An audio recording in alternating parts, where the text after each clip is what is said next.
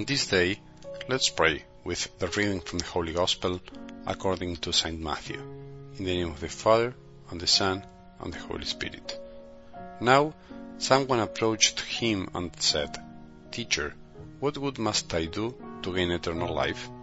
He answered him, Why do you ask me about the good?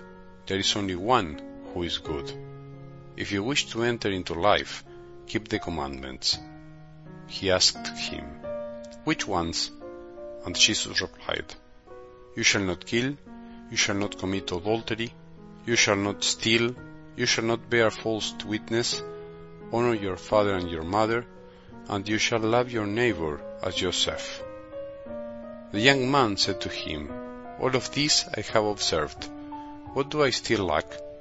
Jesus said to him, If you wish to be perfect, go, sell what you have and give to the poor, and you will have treasure in heaven.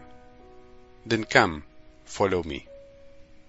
When the young man heard this statement, he went away sad, for he had many possessions.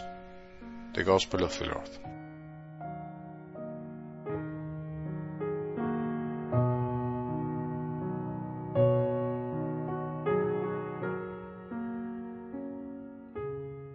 Let's start this week with the desire to continue listening to the Word of God, to continue learning from it, from all that it tells us.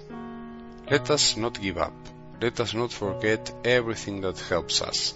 Let us not let ourselves be overcome by the discouragement and apathy in our hearts and in our surroundings. The Word is a constant guide. It's a mirror. It's joy. It's consolation it's a hug, it's correction, it's a bond. I'd like to invite you this week to keep in mind a verse from Psalm 119 that says, Avert my eyes from what is worthless. By your way give me life. This is going to be our main petition during this week. We will pray to the Lord, our God, that He remove from us what's worthless, the things that take away our life, that wear us out. The vain, the empty, the superficial, the frivolous, the insubstantial is what disconnects us from ourselves and finally takes life away from our heart. That's why we also pray that He may revive us, give us life, restore our life little by little with His Word. That life that we are losing because we are losing ourselves among worldly things that are not always bad, but which take our life away or distract us from the path that He proposes to us, that of a fuller, more lasting, happier life. Let's pray for this all together today. May the Lord take away from us all the things that keep us away from Him, so that we can have a different life. In today's glimpses of the Gospel, we listen to the profound dialogue between an unnamed man, a man who represents all of us, you and me, who asks Jesus what he must do to gain eternal life, to go to heaven one day, as we would say, to reach a place of eternal peace. The man asks what he must do to reach a fulfilling life after death, and Jesus raises the stakes by inviting him to embark on a fuller life from now on, and not to be satisfied with little. This man, you and I, want to know what to do. What would we have to do? And Jesus ends up inviting him to follow him, which is something new. The man says, All of these I have observed.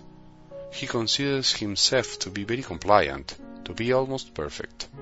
Yet Jesus invites him to live his commandments, not simply to obey them, and encourages him to seek the perfection of the gospel, to seek holiness. But he went away in sadness because he couldn't live anything. He clung to what he had, to what he considered important, and forgot the treasure of the heart. He didn't realize what Jesus had prepared for him, the love he could have given. That's the effect that clinging to what we consider to be good things, both material and spiritual can have in our life when in fact the only true goodness is God alone. And what about us? We also want to have treasures on earth, to have and to leave behind things that last, to accumulate, to be recognized, to secure the future, a future we paradoxically have no control on. And yet, Jesus, the only true free one, invites us not to accumulate treasures here, but to do it in heaven through the love we give, especially to the poorest, to those who have, so to speak, the hardest time. Many times we are satisfied with observance and we believe that that's enough. And in a certain way, it's true because it's enough to get to heaven. But Jesus proposes that we follow Him in order to reach Him now, at this moment. We often want everything, but without giving anything up. We want happiness from our security, yet Jesus invites us to give things up to gain everything. He invites us to happiness if we only give up our greatest treasure, our security. Therefore, to be a Christian is to follow Jesus, the most beloved person of all times. It isn't only to comply with the commandments. To be a Christian is to follow a person, not a moral code. To be a Christian is to love the poorest, giving up something for those who have a much harder time than we do.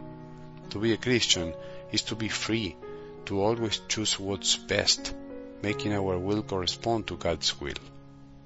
Let's pray to the Lord together today that we may be detached from the things of this world and strip ourselves of what supposedly gives us security and to want to find happiness only in Him, Give me something up to find Jesus. May we have a good day, and may the blessings of our merciful God, the Father, Son, and Holy Spirit descend upon our hearts and remain with us forever.